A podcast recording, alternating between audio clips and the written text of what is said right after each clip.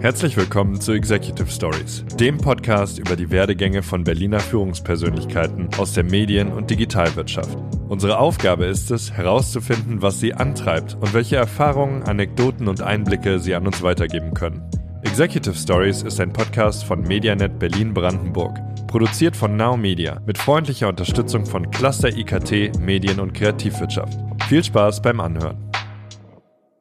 Hi and welcome to Executive Stories. My name is Simon Oler, and as you can hear, today's episode is in English. That's because I'm speaking to Marie Amigues, who is the CEO and founder of Altagram, the global multilingual game localization and audio production agency. And they do game localization on their website. It also says game culturalization. And I was wondering, what, what's that? So Marie and I discussed the opportunities and pitfalls and intricacies of game localization um, and also culturalization. That's very interesting because games are such a global product and um, they really have to be adjusted for different markets. Then we also talk about how to scale a business like Altagram. You know, it's an agency. How do you scale an agency well? And Marie is really an excellent entrepreneur with um, so much creativity and uh, she just goes way in depth on what she's thinking about that. So if you want to learn about that business, just uh, open your ears and, and listen to Marie talk. Um, we also go into Marie's personal story and we go, we talk about how, for example, she studied philosophy and business and then ended up in games. We also talk about what she loves about Berlin and why founding a business and coming to Berlin was almost the same decision for her. And then also what she would do if she wouldn't run such a big company. Hint, hint, it has something to do with comics and coffee. So without further ado, please enjoy my conversation with Marie Amigues.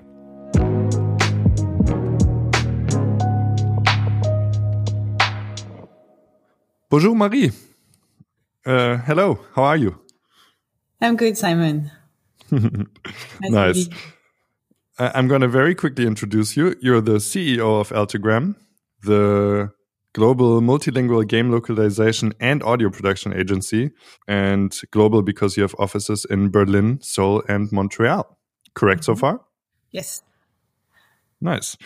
Um, you localize games, and uh, I'm excited about that because I love games. Um, I assume localization means translation uh, of like texts and recording localized audio, but there's also more on your website. You also mention game culturalization, and I'm very curious about that and thought we could start there. Let's talk about that. What does that mean? Mm -hmm.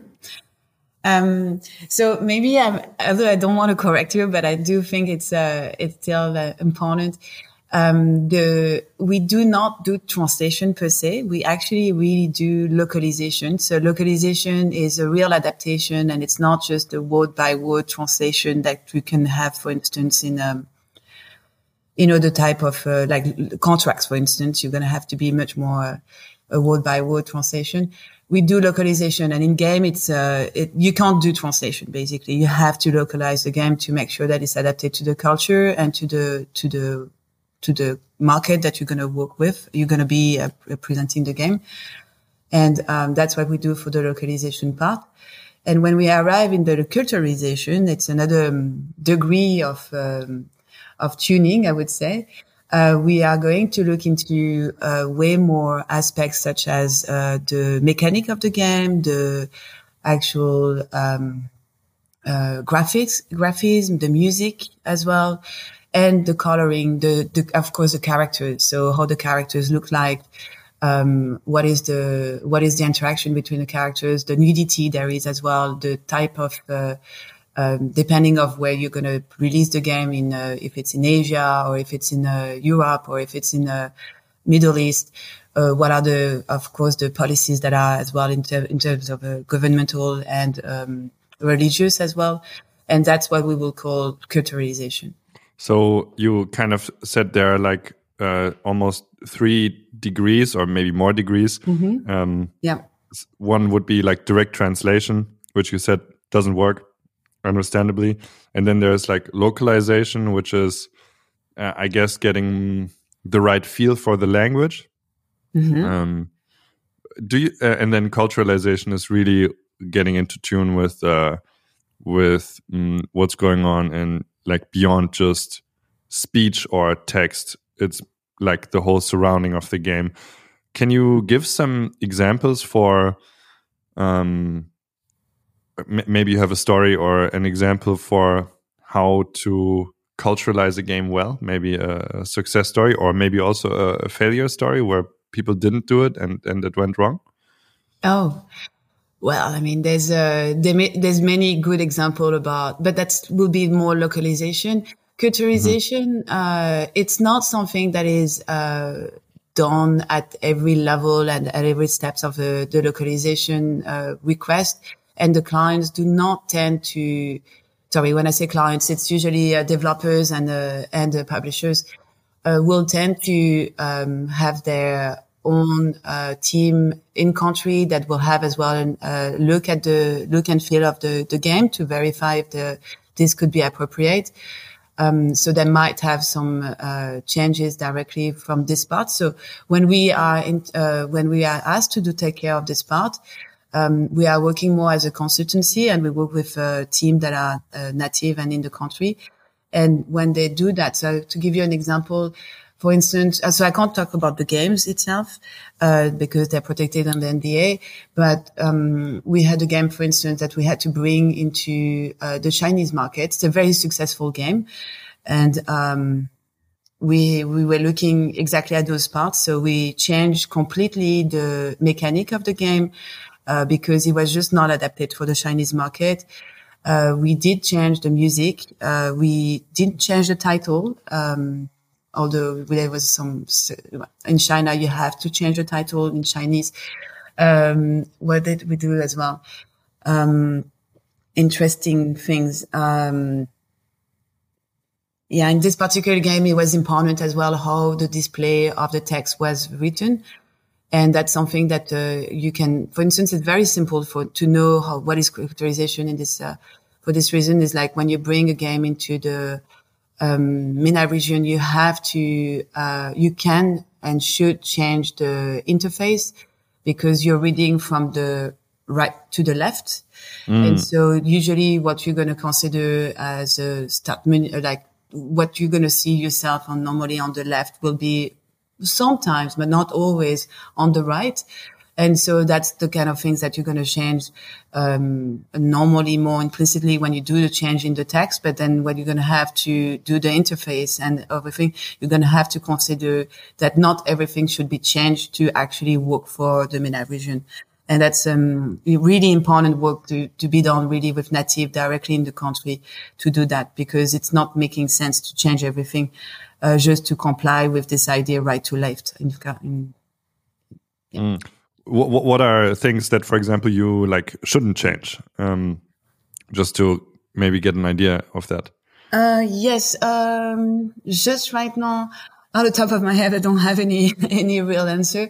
Um, well, maybe maybe let's put it this way: like when, well, for instance, when you have a game that is going to be from a, from the from Asia, you're going to usually have a lot of very bright colors, and mm. depending when you're going to depending who's going to be your fan base, uh, it will be it will be either a good way a good idea to change it for for instance in Europe you're going to have darker colors that are going to be uh, closer to what we is on nature in fact like you know like so um, yeah it's usually colors are related to the nature we we saw that. And so you're going to have darker colors and darker green darker um, yeah brown and everything. And then you're going to have much brighter colors in Asia. But when you want to bring a game into uh, that is Asian and very um, followed by a fan base that is even from Europe, you might not want to change that because it will have a consequence that is not appreciated by the fan base who are your first and best um, um, players in the beginning. So, um, I mean, it's another big problem. But you remember, I guess, uh, Fire Emblem uh, at the beginning and the whole mm. Gamergate has been quite crazy about this thing. Um, there was a lot of related localization uh, where they were not happy of the changes, and um, yeah, it's always discussable how this was handled, but that's the kind of things where you have big issues that could come and when you need to consider that as well. What is uh, better to change or not uh, in the context of a fan base, even if it's coming from Asia when we bring it to the European market, for instance. So yeah, yeah, it's not systematic. That's the thing. That's a thing to consider. But when, let's say, for instance, you have big eyes and you're like, okay, we're going to bring it to the mar- to the European market. Let's, let's just um, make the eye smaller but it's not always working this way. You know, it's like you have some, yeah, characters that you don't want to change the size of the eyes because people likes to have this kind of a Annie and Japanese style uh, of characters. Yeah. Yeah. Yeah. Yeah. Yeah. I'm just thinking along with it. Mm-hmm. Um, I remember in my own gaming history, I played Harvest Moon for the Game Boy Advance, mm-hmm. and it had such a bad localization in yeah. German um, and I was like, as a kid, I was like, is this even possible? You know, shouldn't this be a finished product? One of my favorite examples was uh, maybe just an example how things can go wrong. Um, you know, flour, like the mm -hmm. the cooking ingredient, yeah. um, was translated into German as Blume, like flower, the yeah. plant. You know, mm -hmm. and um, I was like, wow, how, can that happen? You know, yeah. and uh, as a language nerd, it really like I was aghast. You know, I was like, how is this even possible? And um, yeah, it was a very uh, weird experience to play a badly localized game. So um, yeah. that's that's why I went right into these specific questions because it's to me it's so interesting. Um, how much influence that can have. Yeah, it's uh, there's something that to to realize as well is that um, when we do the localization of the game, we do not have uh, the actual context of the game, which is a big issue when you do uh, translation of strings. You might not know always what is the situation.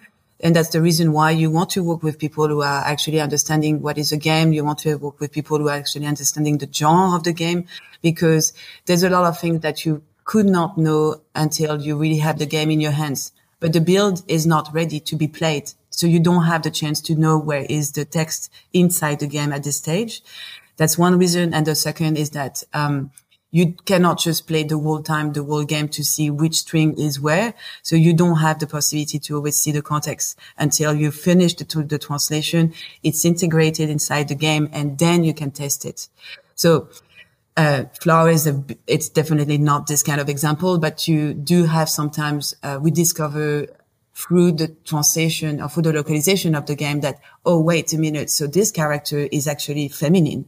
But then we're like, okay, but we have to change the whole complete beginning of the text because it's, uh, we were thinking it was um, um, masculine, the gender was masculine. So that's the kind of things that you're discovering through the localization and asking a lot of questions to the developers to know better what is the context as well. Yeah. What are yeah. kind of, um, I mean, th this is a real problem that you mentioned. What are things you're doing to overcome this? Like, how did you become more um, accurate, sophisticated in, in in your process of anticipating these problems and maybe, um, yeah, just getting better overall? Yeah, I mean, um, so now I'm like about 15 years in the industry. So I do, and in the localization industry. So I, in the, in the game industry. So it makes me, uh, um, at the very beginning, it was really hard to even get a build because basically the the companies were not even wanted to share you the build. They were oh, it's too high confidentiality, and as well we just didn't we could not provide debug kits to all the translators. So there just there was no way we could actually work this way, and it was very special cases where we had the chance to either be able to go to the developer studio, check the game, or to see uh, or to have um, a, a, build version or demo version to be able to see the context. Um, so through this, like from the very beginning, the best thing is to already know as much as possible what is the, you know, all the elements of the games and having kickoff meeting with the developers and the writers as well to go, to really know inside out what is the game about, what is the plot, what are the characters, uh, what are the genders. We ask that all kind of questions like this and to know more about the game than um, without having the possibility to play it.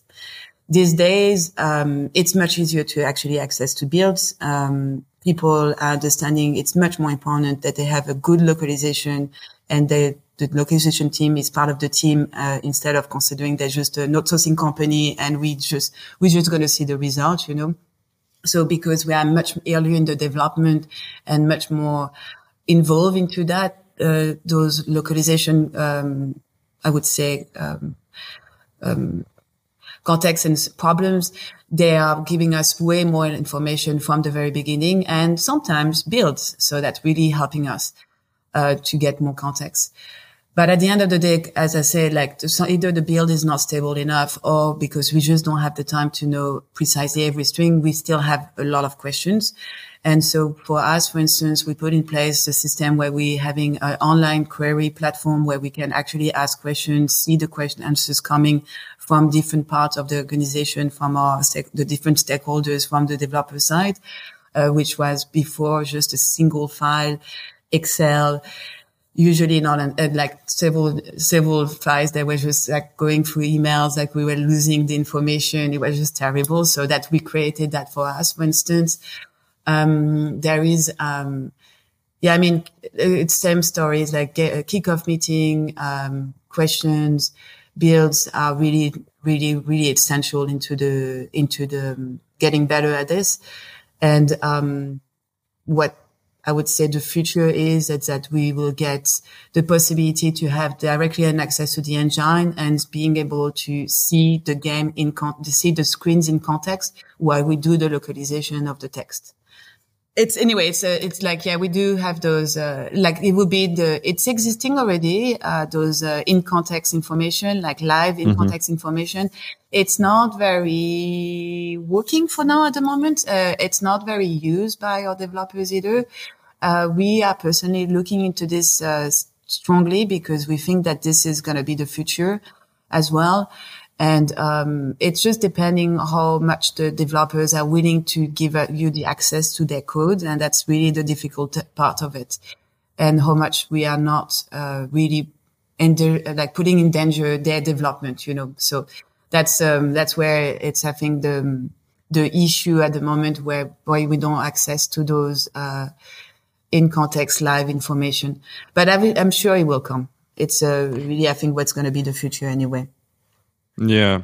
So if I get it right, it's a very highly um, well linguistic process by nature, of course, duh. and then um, it's also so context driven. So it's really a very um, yeah strong relationship game kind of uh, and yeah.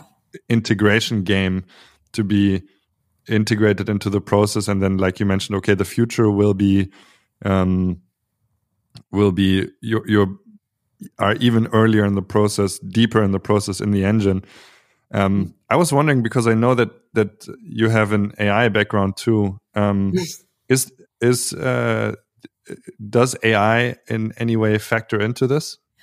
Um, so for the in context information, it might be. Um, although I don't, I mean, no, I don't have yet uh, in my, uh, I don't have yet think of that that as a as a way to give us more context. Um, but although AI can use that, uh, we can use it for uh, uh, streamline the the process itself. You know, in terms of uh, either the way uh, the um, work the work is coming, the workflow is coming, or by just simply using it for machine learning uh, and doing machine translation. Uh, so that's um, as well something that could uh, just help us to go faster because then we can integrate it directly inside the game, see how it looks like, and then play it through, and then make the amendments, or having uh, help to do the trans the proofreading, and then having so that could help and fasten the process, so then we can access to the game faster to do a verification, which sometimes can be cut because there's just no time to do that, you know. So that's the problem, or the or the money, but either way. Uh, so that could be used as a in uh, for the AI part. Um, other things that we can use for the AI, but not so much for the context information yet. I, although I don't, maybe there is something in development, but I'm not aware of it. Mm. Yeah, and you know, it seems like to me that language and localization it just seems like a very feeling based thing too. You have to have a good language feeling it's hard for me to imagine, but maybe I, I don't know things that AI could just mm-hmm. completely like re replace that. Mm, seems like mm -hmm. a mm-hmm. very human quality to be able yes. to I mean, even more translations. Exactly. Sorry, good to get you. Even more Please. these days, like the localization uh, of the games is uh, is extremely important. Uh, thanks to all those um, possibility to review games uh, online, it's really get a uh, a sense for the developers to say, okay, maybe localization should be uh, more important for us than uh, we thought in terms of, you know, what is important inside the game. Um, and as well, because I think the players just like don't like to have games that are not well localized when they want to play the version in their language. Um, so they, they don't understand why this is not well, well performed anymore. So because, you know, things are these days much better, better quality um, I think the AI will help us to get faster into the into pulling games uh, and release game. Uh, but they will never be uh, the only solution. We need to imp- we need we absolutely need to have humans to actually verify those um, those the work from the AI part. And and it seems to me that the language is also changing so much. Not only you know the traditional lexical lexical language, but especially the internet language, gaming language, super meme driven.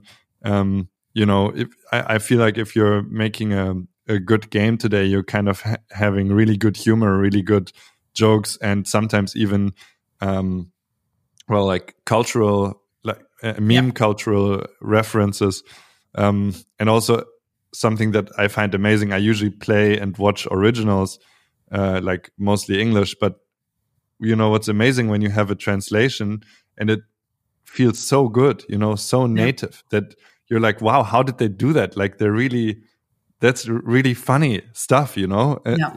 I, I i had an experience like that i really can't remember the game at the moment but i was like wow man they really nailed that and i think there's just like art and beauty in that that is, mm -hmm. well it, that you can't just produce that you have to have you can yeah. see that it's a human quality behind it. Yeah.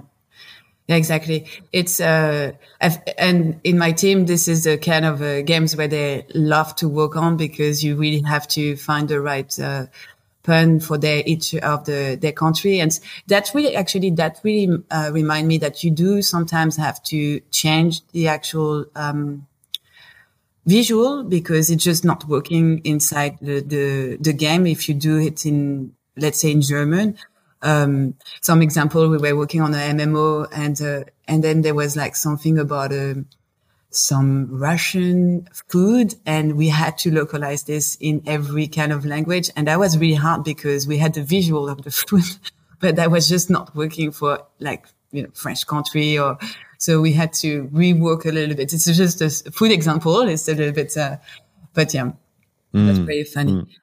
Yeah. I wanted to mm, change gears a little bit. I wanted to get into your background as well, but before that, um, we already talked a lot about the the localization matter.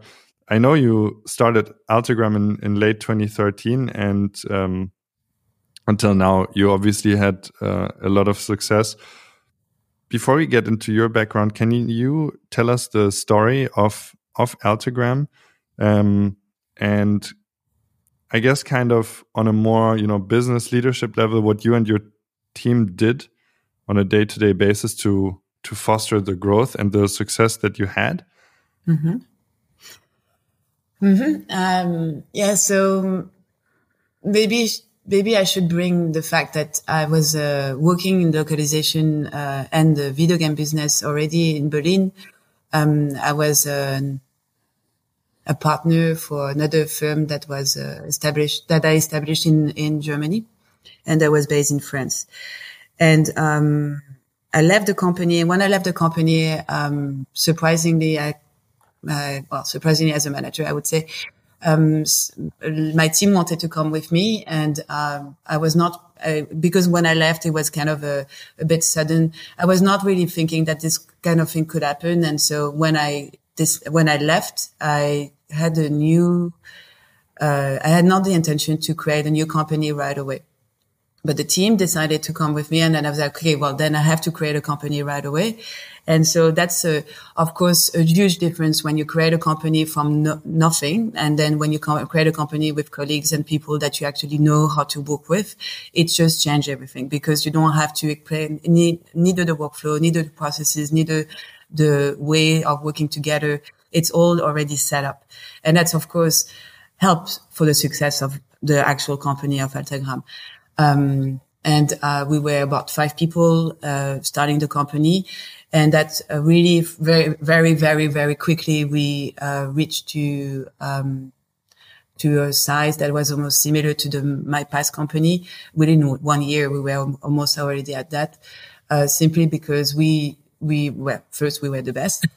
but indeed the team was really the best, and um, and as well because um, the because of of course of a, of a synergy together, we were knowing what to do, and we were really into this idea as well of growing the company very fast uh, to get to the level of. Um, let's say the other company as a, I would say competitor. So it's a kind of a challenge in itself.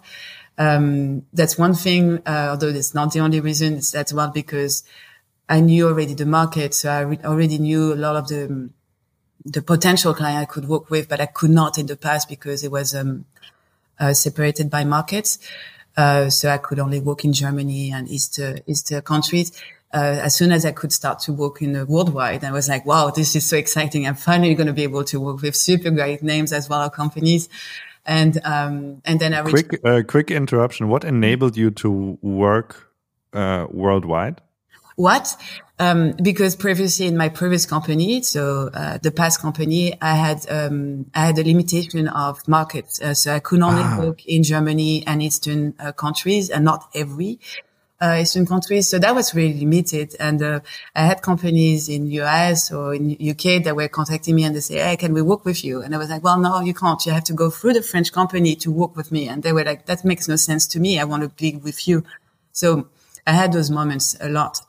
And so as soon as I started my new company, I was like, well, cool. I'm going to be able to work worldwide now. And that's, that's so cool. Yeah. Yeah. Yeah. It was really, and of course, you know, it's not that I want to say that German market is not, it's a, is a poor market in terms of licenses or IPs, but it's just like, you know, when you start to reach Japanese or, uh, UK or American companies, it's just like you have different type of IPs that are ex- excellent as well to play, to work with. Yes yeah, that's kind of a, and of course, you know, the, because the team is passionate, the more you're getting, get great IPs, the better they are. Like they, they love their job, but they, you know, it's as well important that they have those kind of a, a great IPs. So it's, um, it's, um, it helps to grow further as well because it's not the business part only, but as well the type of games we're working with. And then the passion of, of those people are bringing more passionate people. So you have better team as well, growing as well. So that's, um, that's helping a lot. So it sounds to me that it was really, well, first I hear a lot of freedom that you yeah. could really do truly, you know, whatever, whatever you wanted. And then, yeah. um, also, uh, with the freedom comes kind of more responsibility and and well higher responsibility with bigger projects and that actually fueled you even more yeah exactly exactly and um, maybe to finish on the question about the growth uh, I wanted to be 100% uh, owner of the company. I have no shareholders and I have no credits uh, with the, uh, sorry, what you say, loans with the bank. So mm-hmm. that was kind of a really fixed for me and a clear for me. So it was the growth could only work with the actual projects we will get from the clients, you see, and some grants as well. But, uh, and so um, that was really important for me in terms of development of business development that, you know, and we, it's a very healthy one because I'm not going to expand more than I can actually with the, what is the, the budget I'm coming. But I was as well interested to see how can we grow the company in a way that, um, we could be uh, profitable and having an, you know, at the end, it's all like an agency like, as us. It's only about humans and how the humans are able to produce. You can't, uh, you can't triple or quadruple the numbers or, you know, 100% more the numbers that the numbers that you're working with as the people that you're working with. It's not like we're not a software company. And I was still really struggling about this idea, like, how can I, how can we do like triple revenue when we just like we cannot we cannot triple the team you know it's just not going to be possible we need to grow mm. sustainably as well and that's how it started to have this idea about the software. Like, okay, what about creating a software that actually could make sense for us, for the company, but as well is as well interesting for, in terms of revenue for the company as well. You see? So that's another thing that happened. And the third one is, um, the growth internationally. It was, um, um, when I was in a, a I get this idea of a, from a friend who can say, "Hey, do you want to go in the Korea?" And I was like, mm, "Okay." And um, like living in Korea, I was like not so sure about it. I love Korea, but I'm not so sure about that. But why not? Let's let's look into this. And um, it was a challenge organized by Korean uh, government uh, that they wanted to bring uh, companies in Korea and I did pitch for that. Uh, there was like about 2000 companies who were pitching. And at the end, they were selecting 50.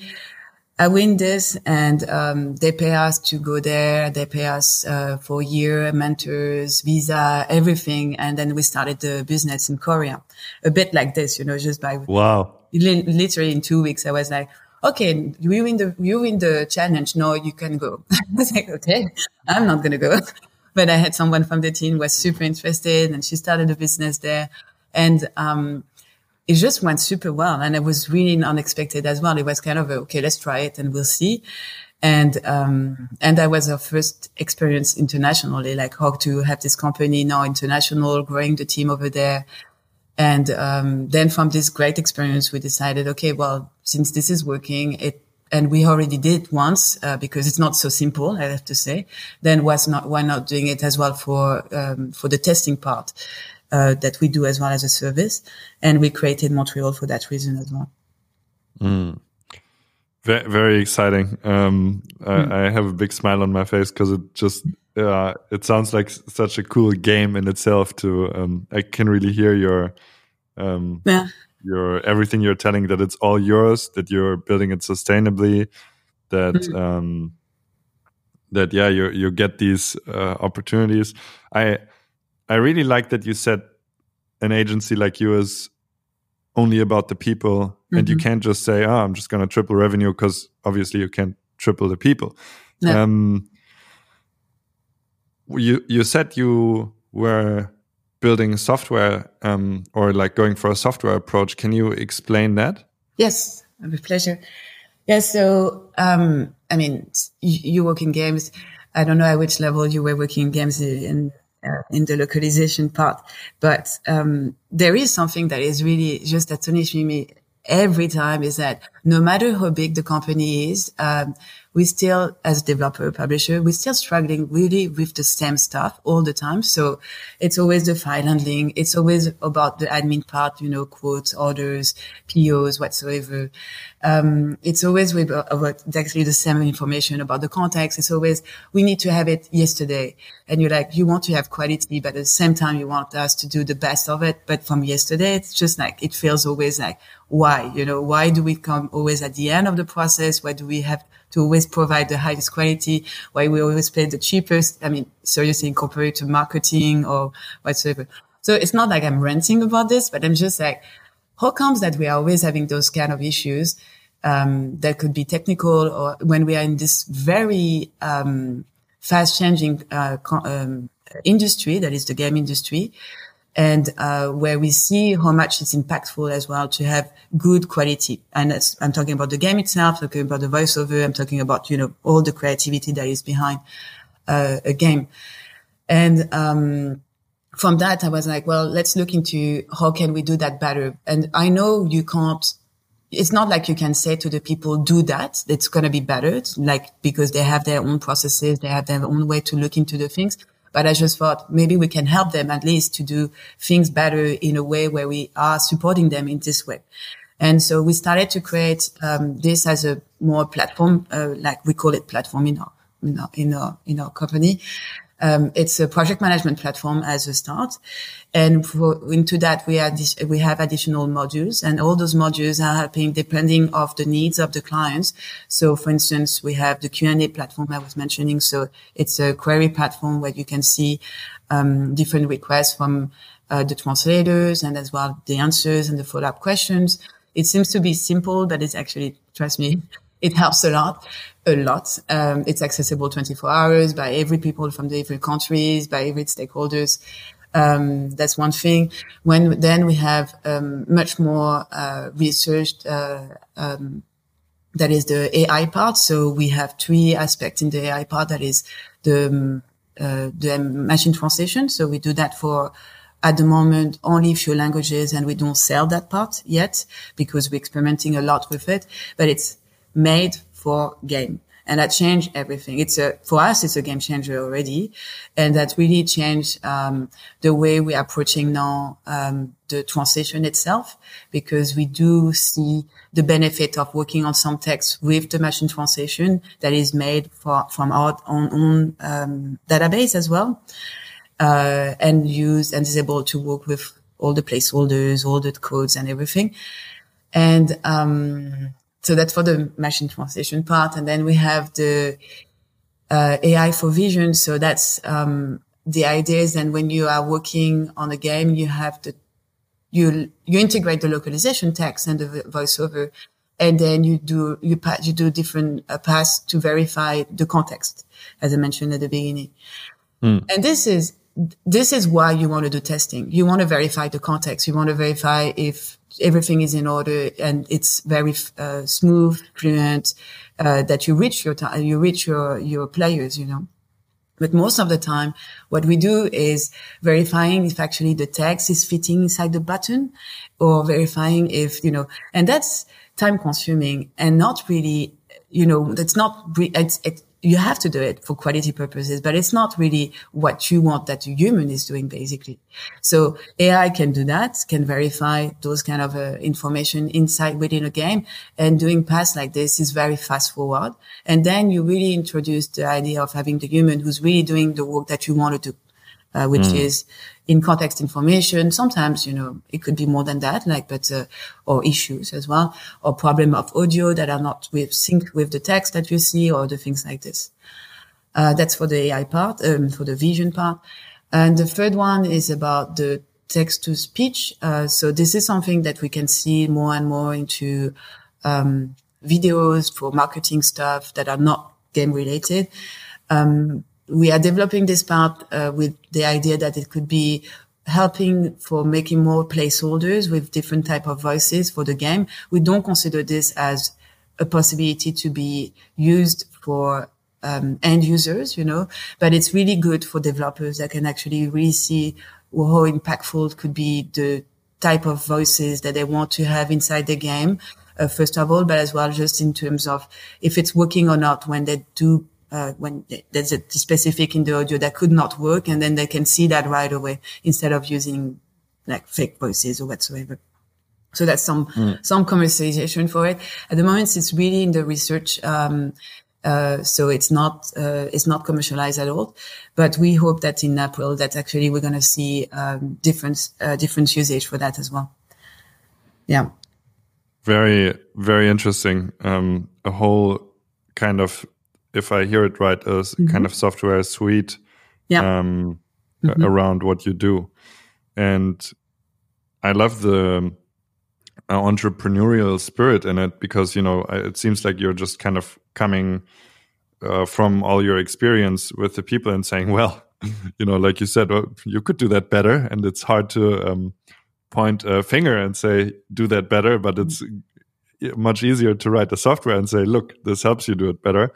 Yeah. Um, and I wanted to to follow this up with the with the question more more about who you are because I, I think from the stories you told us, um, you you show that you have this very strong uh, entrepreneur uh, inside of you, and I was wondering if you, uh, with with that in mind, kind of go a little bit into your personal story where and how you grew up, how how your childhood went, what influenced you, and um, well, maybe with this with this entrepreneurial drive in mind um, to to see maybe where that is coming from, but also um, I'm also just curious about about who you are, who you are, and what you experienced um, in in your early life. Mm -hmm. Okay. Um, so well, I mean, there's I don't think there's a secret here. I'm French, uh, so I'm uh, don't love Simon. Yeah, so I do not believe that I have an accent, but I heard I do have one. Um, so yeah, do I do? Uh, yeah, so I'm French and I, am born in, in Marseille, so it's um, south of France. Um, my parents had been traveling a lot, uh, so that requires that as a kid you do adapt a lot because you because when you move a lot you do have to always find a way as even more when you're a kid to integrate into new classrooms, new people, new culture, new culture. And it's always taking a lot of time to do that. So the faster you are, the better because of, as well, if your parents move from one year to the other, you kind of you need to be fast on this, I would say. Mm. And so it's to understand faster who the people are to actually be able to to be able to be more in, quickly integrated inside this uh, this people, uh, those team, I would say, if mm. it's a team. Um, so yeah, that's one thing. Uh, I'm sorry, I've just lost a little bit the, the course of the conversation. Yeah, so so you kind of uh, you kind of had this almost uh, disruptive uh, lifestyle, and you always had to yeah. adapt anew. And I guess mm. that that trained you to probably quickly find the people that you resonate with and just get a get a quick hang of identifying that. You're forced to always go into new environments and it's not like you have your friends from your village for yeah. 20 years. Yeah. Um, all exactly. that right? Exactly. Yeah exactly. Long long long term friends. I, I, do still have a lot of good friends from different uh, parts of the france or actually I, I, then I moved to Canada, which was a big, big change for me. Uh, my mother, uh, who's a, um, I would say feminist and, uh, well, who's not feminist as a woman, but uh, is a feminist and uh, very driving as well in terms of career. She became diplomat and, uh, so she was a good example, I would say, in my life as well. Uh, and she she moved to Canada, and that was a big change for me because we were, I would say, medium medium social, like in terms of social class, middle class, and uh, we moved to this um, pretty more expensive kind of um, lifestyle. So we had a big house, a swimming pool, and that was all very, very strange for me because my parents were more like, "Can you please switch off the electricity? We don't have enough money." So kind of, you know, kind of a big change. Um, and uh, and then yeah it's uh, it was a great experience in itself it was the time i was how did that affect you this kind of class change because that's something very unusual I, I feel like yeah. not many people experience that yeah i mean i became extremely rebel at uh, i have to say um, I was punk and uh, listening to the most hardcore music possible, red hair, get uh, exit from my school for a couple of uh, days, I think. Uh, my mm. mother really had a hard time to deal with me. That was my life. Um, but I guess it was as well the teenager time, like it was 13, 14, still hormones related, I guess as well. Um, I would not to, like to have me as a daughter, have much say. uh, but yeah, uh, but it was really, I mean, it was a learning experience for me as well, um, uh, this time as well. Uh, and then I decided to go back to France, uh, and to learn philosophy. Yeah, of course, huh? you know, why not?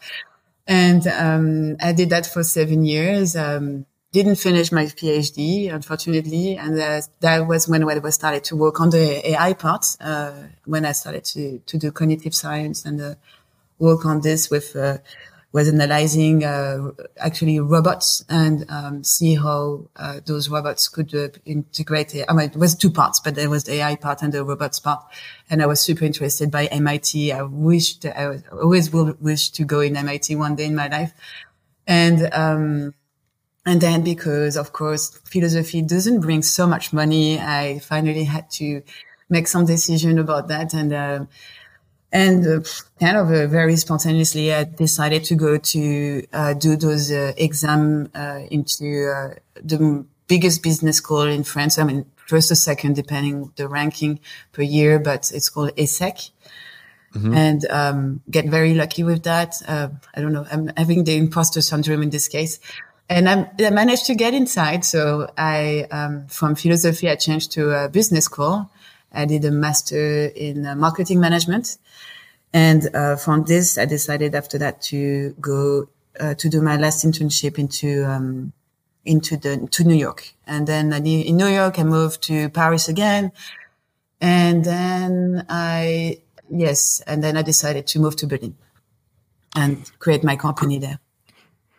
Uh, question about your your studies. Mm -hmm. You you started with philosophy, went into more science, and then went to business school. How do you, looking back, connect the dots here? What what what are the why did that happen? Because it seems like you could say, well, that all doesn't really have anything to do with each other. Um, but of course, we can connect the dots. So how do we connect the dots? Yeah. I mean, I think we, I mean, at least I'm, I'm a very, uh, I I'm very interested by a lot of things and, um, it could, it show it uh, through that. So, um, the, the philosophy was, uh, for me, it was more like I want to open doors. I'm not so sure that I want to be a teacher or researcher in philosophy, but I just don't want to get stuck already right away into um, you know, becoming something that I don't know about my, that I want to do. And philosophy just opened my brain. And that's what I wanted to, to learn. I wanted to learn more. Of course, I came from, the, I had the chance to not have, to not need money right away, although I was working as a student every, you know, every week and everything. But I still had this chance that I can be supported by my parents. And I don't think that everyone has this chance too. But of course, I took this, um, this as an opportunity for me. Um, during the time I was doing philosophy, I realized that I was more and more interested about the scientific part of it, but not the, I'm not, I'm not a scientist in the sense that I'm a, um, a developer, a software developer. I don't have this, um, yeah, I, I, don't have this, I would say, but I love yeah. to play with uh, the logic. I love to play with, uh, um, everything that is putting in question the facts that are existing inside the world. And so was really helping me to go through that because science is a fact. But then when you put in question those facts and how the, the way you proceed to get to this fact is like, this is what was I'm very interested in philosophy. And that bring me to the actual part that was more the science part. So that's what is AI? What is the, how can we use, um, our brain as human brain to go to, to perform robots as well. Like what is the interaction that we can have to that, to, together with that? So again, it was more on a philosophical aspect than a scientific aspect if, uh, that needs to be clarified. But I was. That makes sense. Yeah. Mm. And during this time, what was uh, actually didn't mention it, but during this time, so I'm big passionate into comics books.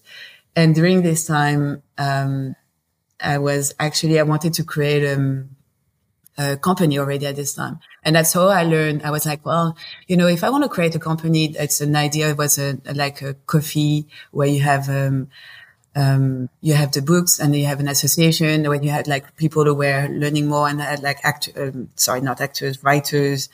And I was, I wanted to do a lot of things And I had some support from the comics book um, uh, companies, which was great because I was asking them to give them their books for free to do that. And so blah, blah, blah. And um, then I realized, okay, I don't have enough knowledge of a, as a leader or as a, you know, I don't know how to do accounting. I don't know how to do all those things, and I'm going to need them. So uh, decided that's how I decided. Okay, I should do the business school because I had other options in philosophy you can do to earn money, but that's really how I decided. Okay, I just want to do um, a business school because I want to know and want to know everything that I can to be uh, to be then a CEO. So that's um, and to create my own company. So that was the the dots, you know, to fill the dots. What what's the drive that you have that tells you I have to have my own company, I have to be a leader, I have to be a CEO? What what what's that inside of you? Mm, well, I mean, before I became that, like, I, I of course worked a lot. And, uh, like I was mentioning, I was a student when I was a student and I worked in very different and various kind of uh, environments. And most of the time, I just didn't like the way I was either treated or I was, uh, or that the, my colleagues were treated as well. And, um, I just thought that I could do that much better in a sense, like in the way of working with people, but as well, just I was thinking at the end, I'm working like 80 hours. Why would I work 80 hours for someone who's going to earn three or four times more my, my, the money I'm earning? And I have to discuss my salary and my vacation, what I could actually do, do this thing by myself and actually have better results possibly or not, but at least it's my, my, my problem. You know, it's not going to be, I'm not going to have to justify myself. I do have to justify myself in front, in front of the employees. I do have to justify myself in front of, you know, revenues or whatsoever and the fatality of things are not working, but I don't have to justify myself for uh, vacation or whatsoever, you know. Yeah, I feel that. I feel that. Um, uh, one more question about the the story, just a random point. You said like philosophy opened your brain. What mm -hmm. do mm-hmm. you mean by that? Well, I mean, I mean, uh, for me, it, it's it's not like completely uh, like when you have to think of. Uh, in, uh, so I was working at La Sorbonne. So I was a student at Sorbonne. Sorbonne is a very, very, very classical uh, way of learning philosophy. You have it's very different in the US or in Canada, for instance. Um, so we learned the basic and the classic in particular. And so, but it's actually a very good way to to like as a baby to create your mind about what is um, you know the way of thinking. So I, I, kind of really like that. It was sometimes a little bit tenuous but it's it was really really lovely as well when you think of it.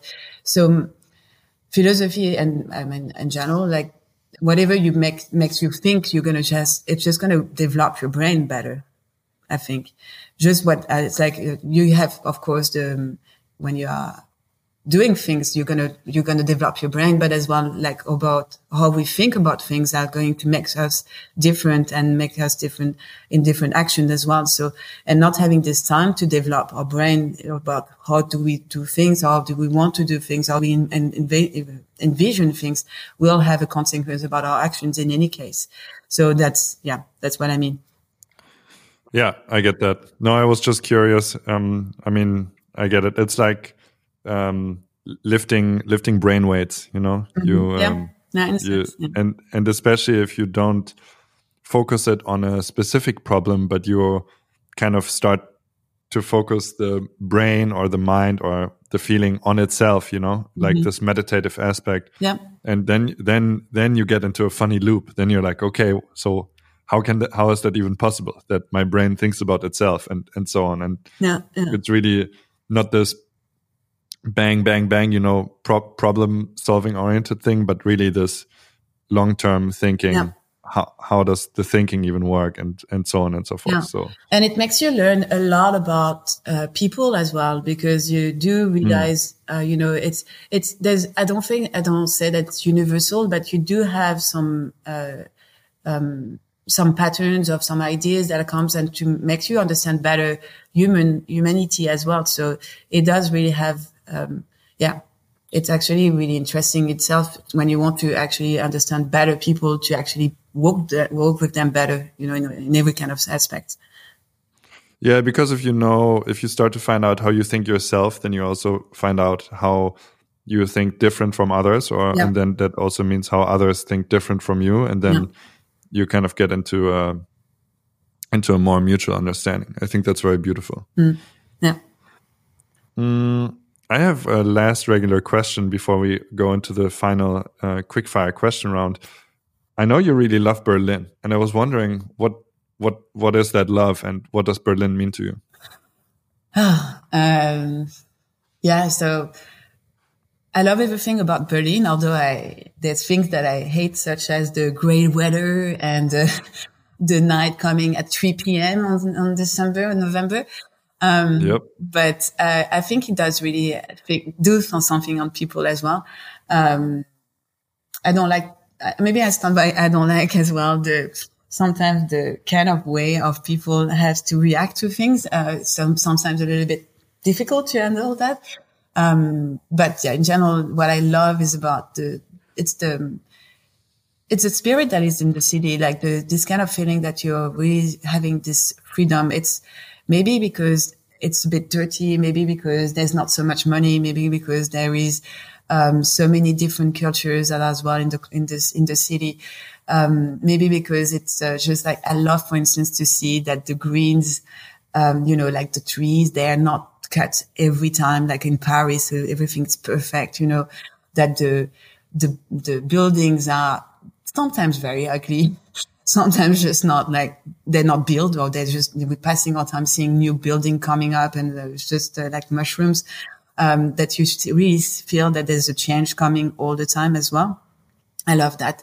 Um, and I love as well that there's really the city is really bringing so much, um, cross different, uh, culture of people who are coming, sometimes going, which is unfortunate, I would say, but, uh, that there's really a young, as well, young kind of spirit as well in the, in the, in the city, um, which is, um, making me stay young, maybe I would say.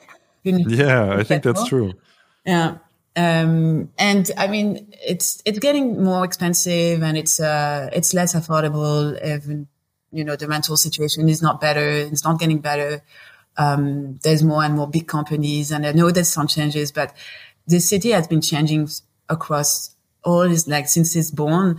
And I mean, I'm oh, sorry, it's uh, maybe not a good reference, but I remember that Hitler just hated Berlin so much because it was just not able to bend Berlin as much as the other cities. And I do mm. have this feeling that this energy is coming from Berlin that you just cannot stop the this city to to have this uh, way of living.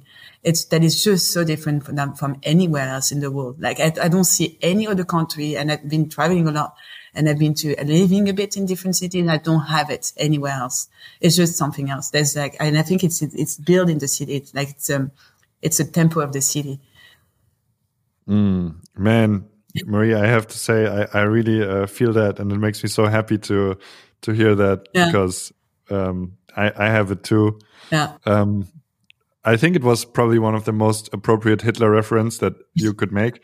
Um, so that's cool. And I, yeah, I'm, I just also fell in love with Berlin and, um, yeah. yeah, you describe it beautifully. And, um, yeah. I, I, I just agree with everything and it makes me happy to, that you see what I see too. So yeah. that's really nice. And, you know, I've been in Australia, I've been living a, a, year in Australia last year. And although I was really enjoying everything, uh, there and the people, the kindness of the people, I was like, almost like, this is really like strange for me. And I was like, no, just get re- used to it. You know, it's just not like this in Berlin. Um, there is just this kind of craziness that I just could not find there. Like, and the craziness and the type of, you know, conversation I could have. Like can, in Berlin, you can really go deep in conversation very quickly with people. You just don't have that anywhere else in the world. And I love to have deep conversation. Like it's, I don't like to have superficial conversation. And that's something you really have quickly as well in, and you don't have in other country as well. Maybe France. True that. Yeah. Uh, if you love deep conversation, I have a couple of quick, quick but not simple questions for you um, here in the end. Um, mm -hmm. Do you feel ready for the oh my God uh, Simon quickfire question round? Let's do it. Let's do it. Number one, as always, what is the purpose of your being? Yeah, that was a tough or one. Uh, no, um, yeah, I mean, uh, I like, I mean, okay, so maybe I will say that I love to put myself into questions, that I like to hear feedback and hear criticism as well, and to know that I can change. I mean, because I have the idea that I can change. So of course, I like to receive criticism and I just question myself about, hey, this is the way, is it really the way all the time? So that I'm just really, I just like to have this kind of a feeling that I can change and I can still continue to be, um, stay a little bit crazy and consider that challenges can of be always something that I can find solution with and I'm keeping this kind of mindset in my, in, in my, in my life. Yeah. Uh, yeah, I, I, love that. It's a very, uh, the purpose of change. It's the first time any, anybody has ever said that on, on okay. this. Uh, a lot of people say external things and you just said something very like internal and okay. Um, okay. yeah it's it's it's very cool, very cool to hear. Um, what inspires you? Yeah. Uh, so yeah, I mean, yeah. So they would say pre-COVID, post-COVID, um, but no. And finally, like, so of course, leaders, leadership, and not always good leadership. Like, um, for instance, reading a book, a book about Theranos and about Elizabeth Holmes. And it's kind of crazy what happened. And it's not only about her, but about the Silicon Valley and the mechanicals that is behind. But it's quite interesting. So it's not inspiring me in the in the sense that I want to be her, but it's inspiring me about this is really what I don't want to do or what I, what is really problematic that I don't want to do. Um, I'm inspired by uh, by art, obviously. I mean, not obviously, but you should be here in, in my apartment. You will see. Or like, and I used to, tra- I love to travel as well, and that inspired me a lot. So culture and yeah, traveling and meeting culture, not just passing and doing a quick, uh, quick round of a uh, visit of uh, tourist place, places, but yeah, really be there. And that's really inspiring me. Yeah. Awesome. You mentioned it. Do you have books that you often recommend or like to give to people or, you know, that are just like your top books? Yes. Uh, so I do have one that I do recommend as soon as someone is telling me. So I work as well. I told you in comics books, uh, work, I was, uh, uh, doing, uh, yeah, did different jobs into that. And I'm, so I'm passionate about comics books and one that seems to be, uh, actually no people knows it very well, but, uh, because there's a movie that's, uh, V for Vendetta. I guess you know. I know it. Yeah. but there's a book, there's a comics book and the comic book is exceptional. Um, and that's, um, I mean, for me, it was a revelation when I read it when I was about, no, not even 10 years old. And I discovered the ad section into the, the bookstore and I was like, what? And I discovered this album and I just love it. And I, I have a passion about sharing this, this because it's a, it's a lot about politics. And I just love that as well inside the, um, yeah, uh, I love politics in a sense. Um, and, um, I've been giving sometimes books and I've been, yeah, I actually gave it and I, it's a bit like, I'm a bit ashamed about it, but, uh, um, it does really, when I have friends who can be a little bit lost, it's actually really helping them. It's called The Answer. I, I definitely didn't, I found this, uh, this reference into, um, whatever woman woman magazine during the summer but actually I, I, bought the book and it's actually super interesting. It's a, it's basically just giving you uh, it's it's um, training your brain to actually know what you want to do and to actually do it. Uh, so it's kind of a bit strange and it's very uh, repetitive but it's actually working and two of my friends that I was recommending this book actually completely changed uh, within a year. They completely changed that they, they get what they wanted to do and what they were really struggling all the time to get where they wanted. So I'm very proud of them uh, as, as well. And yeah, it's another book that I recommend. And and that's the answer by Allan Pease, right? Yeah, yeah. and you're a bit of ashamed of it because it looks like a bit of a cliche. Uh, yeah, I mean, um, I don't know. I, I, read. I mean, I've been recommended this book inside a magazine about how to do a diet. So that's the city. Yeah, yeah, sure. yeah. I don't know. I never read about it as a reference for anyone uh, beside me. Yeah. Do you have something? Okay. Um, no, I, I, I don't know it, but you know, I I just think regarding the the shame part, I think that if you if something works and you have a very tangible uh, evidence, yeah, then yeah. whatever, man. Yeah, like you could have the stupidest thing. Um, mm. Yeah, and it's also nice to hear about V for Vendetta. Then I finally understand why why you became a rebel. so that's good too. well, yeah, probably not the only one that I read that maybe made me who I am, but yeah. Mm-hmm. Mm-hmm. Yeah. Okay, let's let's continue this. Um, what is the change that you want to see in the world? Yeah. So, I mean, it, it, I wanted, I wanted, I want that the COVID is gone. if I can say. So, yeah, I mean, you know that the next question is how do you contribute to yeah, it? So, wash my hands. Sorry, I get you. Uh, yeah. That's good. That's yeah. good. No, but uh, let, us mm. be like so. Yeah, okay, that's the COVID, and I def- I'm I'm I'm super tired about it. Like I don't know who will be just excited about it. So not not big news here, but um, there's another thing that I do. Uh, it's it's something that I I want that we are we don't have a world with borders. Um, I mean, I'm being a big traveler, and I've been lucky. I have a French passport. It helped me to go almost everywhere I want. But I just know I've been into a situation where I was myself an immigrant and I suffer from the situation. And I saw so many of my friends who were just not having the right rights to be who they were.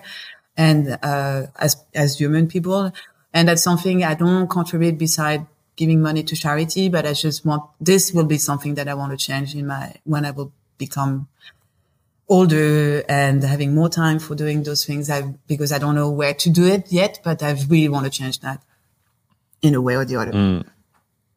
And, and, um, well, I will still ask you, uh, how do you contribute to it? You, you kind of already answered it, right? Yeah. I did. Mm you you you will do it at, at some point. I really understand that. Um, okay, so last two. Have you lost something or have you lost anything on your way that you would like to get back? I'm going to tell you what I thought about that one. No, I didn't. Sorry. No, I didn't. I really, I, I, don't have the feeling that I lost things. Uh, I just feel that I'm actually, whatever I'm losing, and I'm not talking about material stuff, obviously, uh, whatever I lost I actually was just a good thing for me to be, to feel better, to, to create someone, no, how do you say, to, to just be someone else uh, that made me better as well. Yeah, understood. You don't have to get anything, everything back that you lose. Yeah. I, I think so too. Mm. Um, last one. What's something that you haven't done yet that you would like to do? So there's a lot of things. really a lot. Uh, but I mean, business wise, um, no. So the platform that I mentioned, I will uh, separate from Altagram and I create a new company for it. And, uh, so that will do my first investment, uh, round. Um, and that's very exciting because, as you know, I mean, as I mentioned, I don't want, I never wanted to have any more investors due to my past experience and my bad past experience. But now I'm feeling ready, and that's uh, that's exciting because it's a very different dimension as well for me. Uh, because we're not talking about the same kind of numbers as well. Um, that that's something that I'm uh, really I've never done it yet, and I'm excited about it.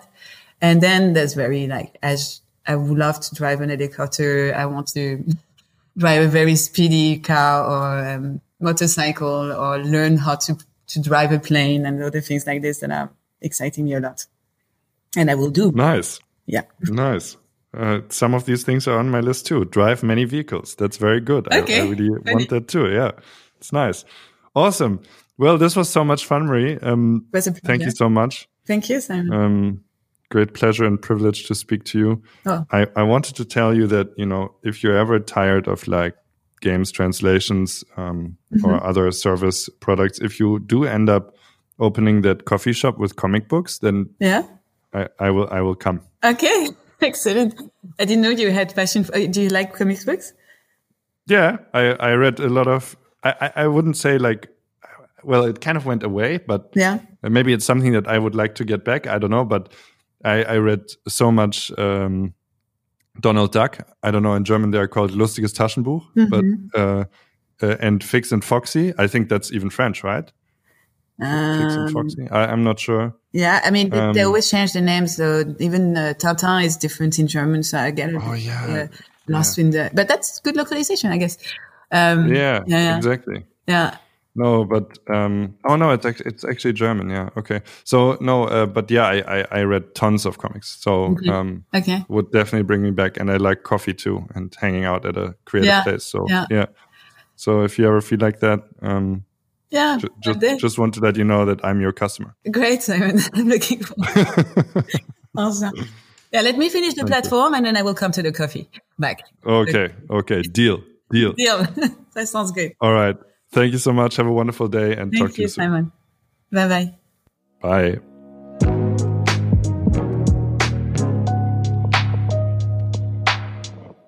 Ja, vielen Dank fürs Zuhören. Mein Name ist Andrea Peters und ich bin Vorstandsvorsitzende des Medianet Berlin-Brandenburg, dem Unternehmensnetzwerk der Medien- und Digitalwirtschaft in der Hauptstadt. In diesem Podcast wollen wir euch die spannenden Unternehmen und Persönlichkeiten aus unserem Netzwerk vorstellen. Wenn ihr auch Interesse habt, Teil dieses Netzwerks zu werden, dann geht doch mal ins Internet auf www.medianet-bb.de, ruft uns an, schickt uns eine E-Mail, kommt zu unseren Veranstaltungen und wir freuen uns riesig, euch dort kennenzulernen.